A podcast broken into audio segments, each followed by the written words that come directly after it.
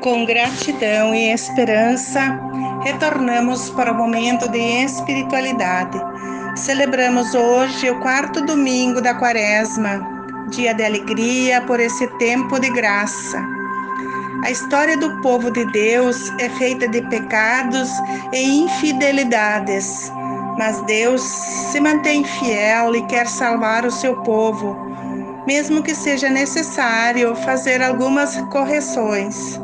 Na liturgia do domingo passado, vimos que Deus fez uma aliança com o seu povo e elaborou com Moisés os Dez Mandamentos, regras para disciplinar a caminhada rumo à terra prometida.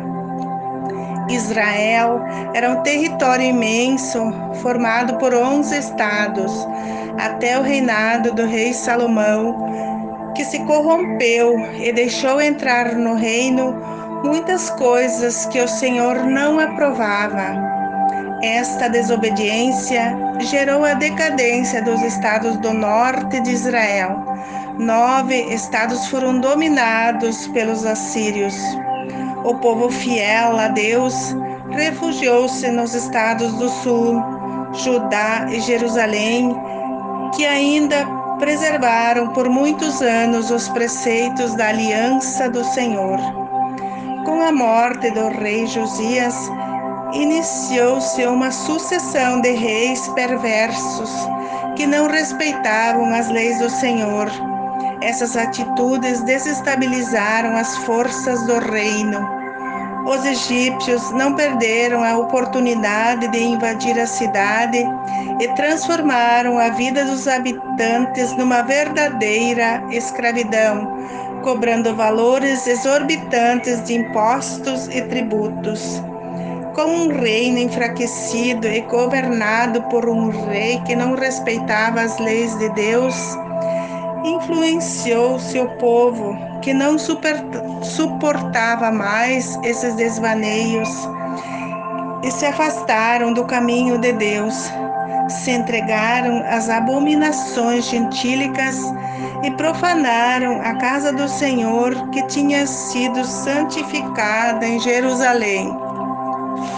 Deus, vendo esta perdição, enviou um mensageiro, o profeta Jeremias, para lembrar o povo de sua aliança e da fidelidade desse juramento. Queria que o povo retornasse para sua casa e seria perdoado por esse desvio. Mas todos zombavam do mensageiro e desprezavam as suas palavras, até que o furor do Senhor se levantou contra eles e não houve remédio algum. Nabucodonosor, rei da Babilônia, não teve piedade, invadiu a cidade e degolou com a espada seus filhos na casa do santuário. Os que não foram mortos foram levados para a Babilônia como escravos, junto com os utensílios e tesouros do templo. Os babilônios saquearam a cidade, incendiaram e queimaram o templo, todos os palácios e coisas de valor, e derrubaram o muro que cercava a cidade. A terra desfrutou de seus descasos sabáticos, descansou o tempo da desolação setenta anos se completaram em cumprimento da palavra do Senhor anunciada por Jeremias. Depois desse período de desolação, o rei persa dominou a Babilônia e o Senhor tocou o coração do rei Ciro, propondo que fizesse o um mapeamento das terras de seu domínio e declarasse por escrito os termos, dizendo: o Senhor deu-me todos os reinos da terra e designou-me para reconstruir um templo em Jerusalém. Quem de vocês pertence ao seu povo, vá até Jerusalém se encontrar com o Senhor seu Deus e esteja com ele.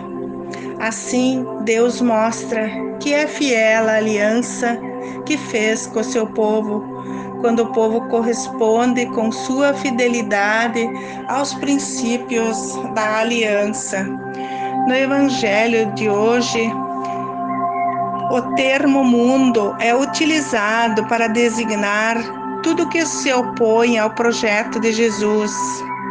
Ele afirma diante de Pilatos: O meu reino não é deste mundo pois o mundo de Pilatos era o mundo do Império Romano, ocupação militar, corrupção, exploração dos mais pobres, violência contra mulheres e crianças. Jesus denunciava essas farsas e por isso foi levantado no madeiro. O império o condena, é elevado ao trono, mas sua glória é a cruz. Jesus não veio para condenar o mundo. Foi enviado por Deus que ama e deseja a conversão e a mudança do comportamento. Jesus veio para ser luz, iluminar as trevas, mas muitos seres humanos preferiram as trevas, não acreditaram, não o reconheceram, o julgaram e o condenaram. Ele veio para salvar, mas a opção ou a escolha de optar por Jesus ou pelas coisas desse mundo é de cada um. É preciso assumir o compromisso da solidariedade com quem sofre injustiças. Não podemos ficar como Nicodemos na indecisão. Se optarmos por isso, nos resta a opção de nos consolar comprando flores e perfumes para o túmulo, como fez esse líder judeu. No convite à conversão, coloca um confronto: aquele que crê e o que não crê. Quem pratica o mal ama as trevas, quem pratica a verdade se aproxima da luz. Cabe a cada um de nós fazer a sua escolha. Hoje se faz necessário reconhecermos nossa sociedade e em nossa vida as consequências das opções e atitudes que nos afastam do projeto de salvação. Um ótimo domingo, uma semana de esperança e oração ao Deus da vida, que interceda pela cura da doença que aflige o mundo neste momento. Glória ao Pai, ao Filho e ao Espírito Santo, como era no princípio, agora e sempre. Amém.